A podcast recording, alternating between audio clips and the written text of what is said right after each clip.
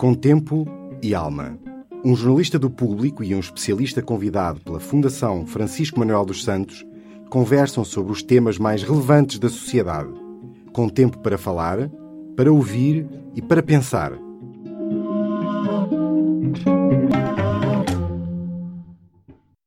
Olá, eu sou Samuel Silva, jornalista da secção de Sociedade do Público. Comigo hoje tenho Hugo Figueiredo, que é professor auxiliar da Universidade de Aveiro e investigador no Centro de Investigação de Políticas do Ensino Superior, e também Miguel Portela, que é professor associado da Escola de Economia e Gestão da Universidade de Minho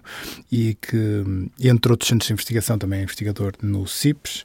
O propósito desta conversa é o livro Benefícios do Ensino Superior, um livro feito para a Fundação Francisco Manuel dos Santos, que foi apresentado no dia 16 de novembro em Braga, numa conferência que tinha por título Ensino Superior, uh, Estudar Compensa. Era esta a pergunta. Se calhar era a pergunta de partida que eu lançava aos dois investigadores. Um, sim, uh, claramente um dos objetivos uh, do estudo era avaliar sobre diversos pontos de vista uh, se de facto uh, completar um curso de ensino superior ainda compensa. Uh, uma das principais mensagens é claramente que sim. Portanto, nós fizemos ou abordamos esse abordamos essa questão sob várias perspectivas, falando de salários, do que nós chamamos prémios salariais, as vantagens salariais que um diplomado tem, nomeadamente em termos horários do seu salário por hora relativamente a um não diplomado, mas abordamos outras questões, como a própria probabilidade de estar desempregado, por exemplo, a probabilidade de estar empregado, mas prosseguimos também para dimensões mais coletivas e dimensões não pecuniárias, eh, ligadas a questões de, de saúde, de percepções de estado de saúde, ligadas a questões de capital social, de participação cívica, uh, ligadas a questões de percepções de segurança e, portanto, há aí alguma novidade, de facto, ao cobrirmos, ao termos esta abordagem bastante alargada sobre o que são esses benefícios do ensino superior. Em, em conclusão, sim, a nossa, a nossa conclusão é que claramente vale a pena. Como temos dois convidados, importa dizer que esta resposta foi dada pelo Hugo Figueiredo. Um, eu gostava de começar por esse lado do, da questão salarial. Este estudo centra-se no período 2006-2015, portanto, é um período que apanha o, a crise, a, a austeridade e a, e a, crise, e centra-se também especificamente em, em, diplomados dos últimos 10 eh, anos, grosso modo, que tenham 10 anos de experiência no mercado de trabalho. E o impacto, aquilo que avaliamos, é uma descida do valor salarial que é devido aos, aos diplomados. Isto tem a ver com o contexto de crise ou há um outro contexto que possa também explicar esta redução em geral que acontece com os diplomados?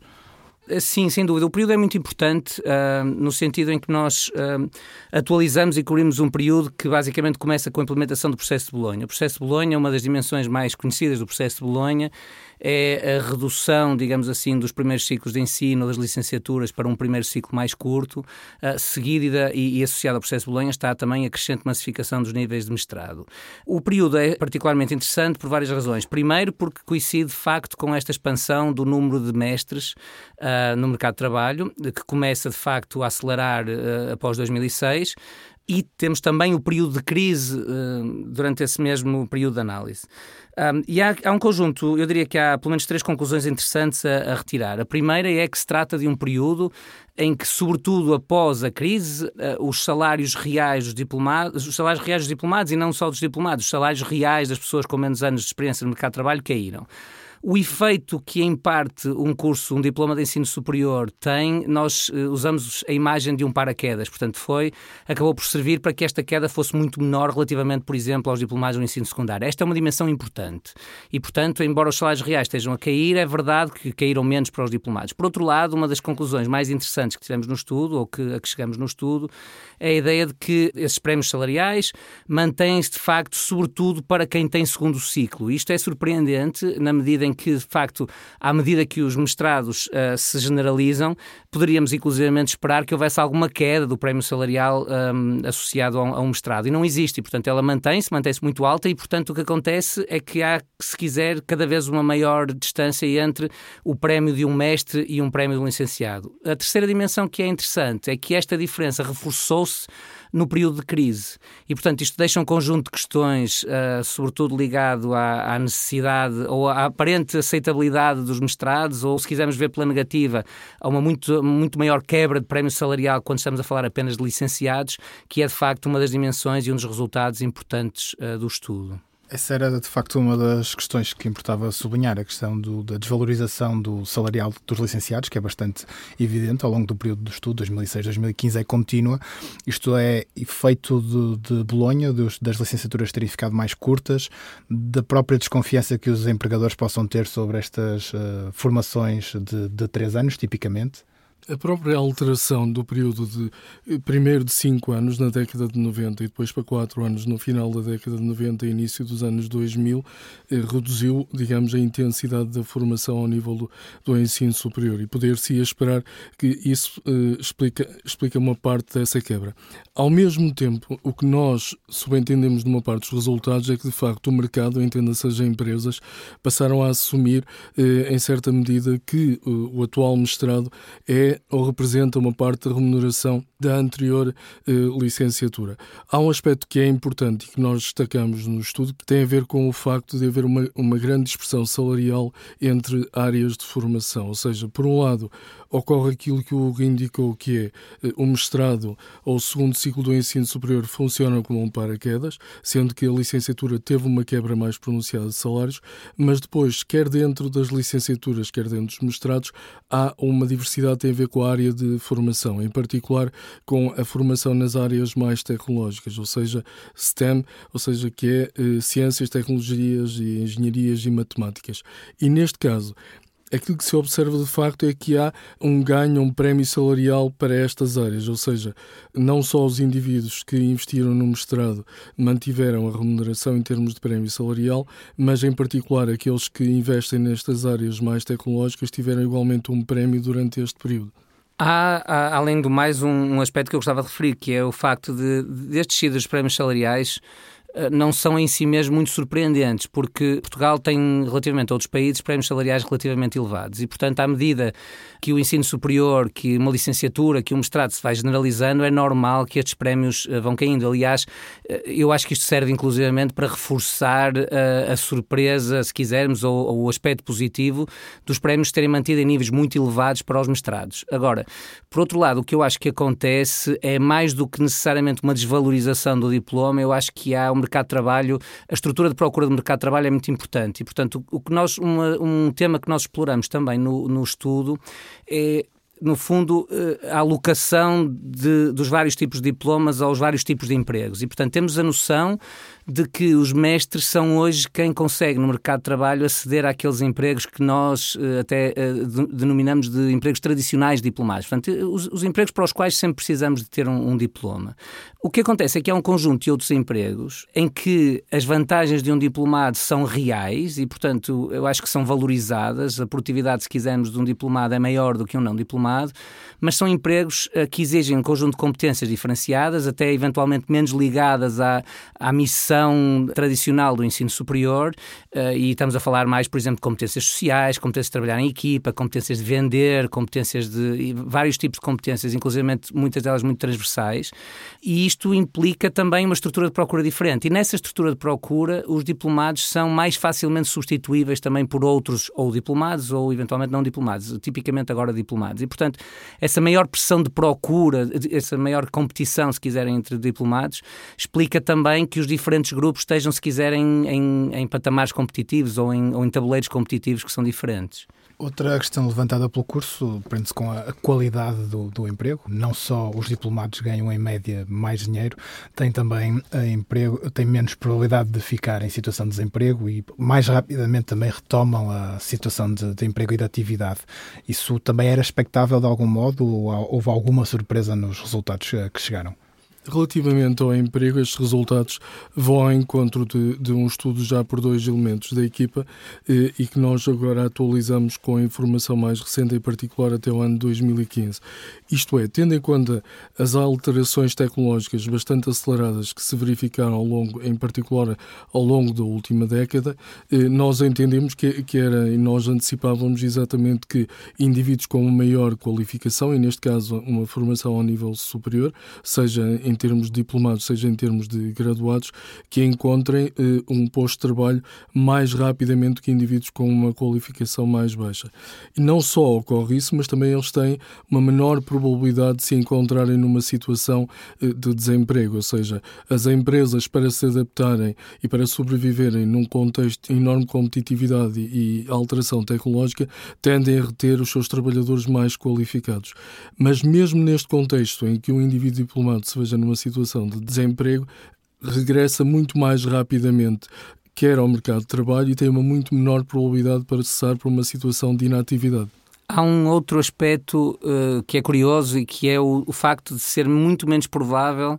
ou de ser menos provável, que um diplomado eh, entre numa situação de inatividade. E, portanto, a ideia é, se quisermos de uma forma mais simplista, de que um, um diplomado desista, digamos assim, de procurar emprego e que, portanto, abandona a força de trabalho, quer esteja empregado ou não, ou quer esteja à procura de emprego. Ah, esta é uma dimensão importante e, sobretudo, eh, mesmo numa situação, por exemplo, na situação em que os empregos ou as perspectivas de emprego melhoram, parecem ser os diplomados ou licenciados do ensino superior, eventualmente mestres também, que regressam mais rapidamente a uma situação de atividade. E, e eu, eu não, não temos esse resultado no estudo, este próximo resultado do qual eu vou falar, mas eu pessoalmente estou convencido que há aí diferenças de género muito importantes e que, por exemplo, hum, a passagem para a inatividade das mulheres menos qualificadas pode ser uma dimensão importante que interessa também explorar agora no futuro.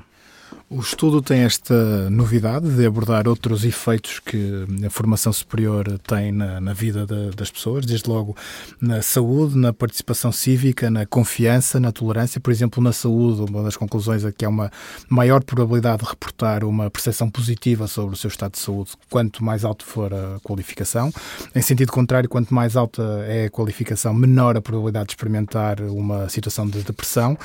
e uh, a probabilidade de adotar comportamentos de estilo de vida uh, saudáveis também é mais alto em função da, da, qualificação. Portanto, as pessoas com o ensino superior têm, em regra, estilos de vida mais saudáveis. Uh, onde é que está a novidade nestas conclusões e o que é que pode explicá-lo? Em, em, primeiro lugar, um, eu acho que uma, uma, parte da novidade é de facto começarem a existir esses números. Portanto, nós não gostaríamos de dar a, a impressão uh, de que resolvemos, nomeadamente, uma questão que é a questão da causalidade. Nós não, não, não afirmamos, digamos assim, no estudo que é um diploma que por si só e em exclusivo, digamos assim, causa essa, essa melhoria, por exemplo, do estado de saúde. Agora,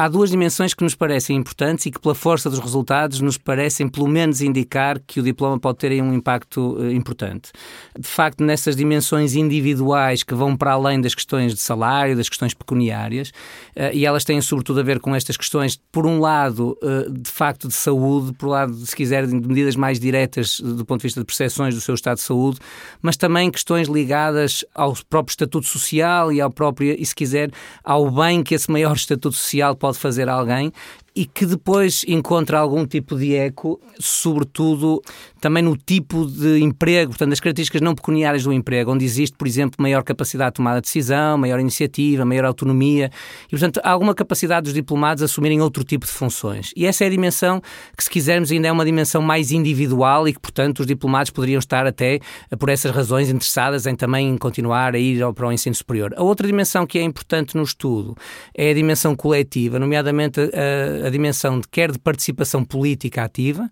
nomeadamente no voto, continuar a votar e a participar ativamente na democracia, mas por outro lado, eh, relativamente à questão dos comportamentos mais tolerantes relativamente à imigração, por exemplo, e relativamente à orientação sexual, por exemplo. E esta espécie de cola social que pode vir de, de uma maior qualificação da, da, da população portuguesa parece-nos importante, nomeadamente para promover uma maior qualidade de democracia, uma maior, eh, até uma maior sustentabilidade das, das, das instituições democráticas. E é, lá está, um, um resultado que, pela força que foi tendo uh, ao longo das várias análises de correlação que nós fomos fazendo, parece-nos pelo menos indicar que há aí um efeito que pode ser muito importante. Existe uma dimensão associada a um diploma universitário que tem a ver com a informação que um indivíduo contém, ou seja, não estamos a falar de informação ao nível da produtividade, de ser capaz de dominar uma determinada tecnologia, mas da informação em geral, por exemplo, sobre o funcionamento da sociedade. E nesse sentido, este resultado, que insisto que não é uma relação causal entre tirar um diploma e ter uma melhor saúde, é sim uma correlação que existe entre o nível de informação que o indivíduo indivíduo tem e eh, os cuidados de saúde que tem consigo próprio. Mesmo quando nós eh, pensamos sobre a capacidade que cada um de nós tem de antecipar o futuro, no sentido em que antecipar que vamos ter um determinado benefício económico ou não eh, de um dado nível de ensino, essa capacidade aumenta com o nível de ensino, ou seja, os nossos resultados indicam de facto que indivíduos com escolaridade mais baixa tendem a dar uma maior primazia ao curto prazo do que ao longo prazo, o que é diferente daquilo que se passa com os indivíduos com um diploma. Relativamente ainda à, participação política e relativamente ao que o Miguel falava das, das maiores, ou, ou, digamos assim, da, das, da competência cognitiva para, por exemplo, perceber os assuntos políticos, nós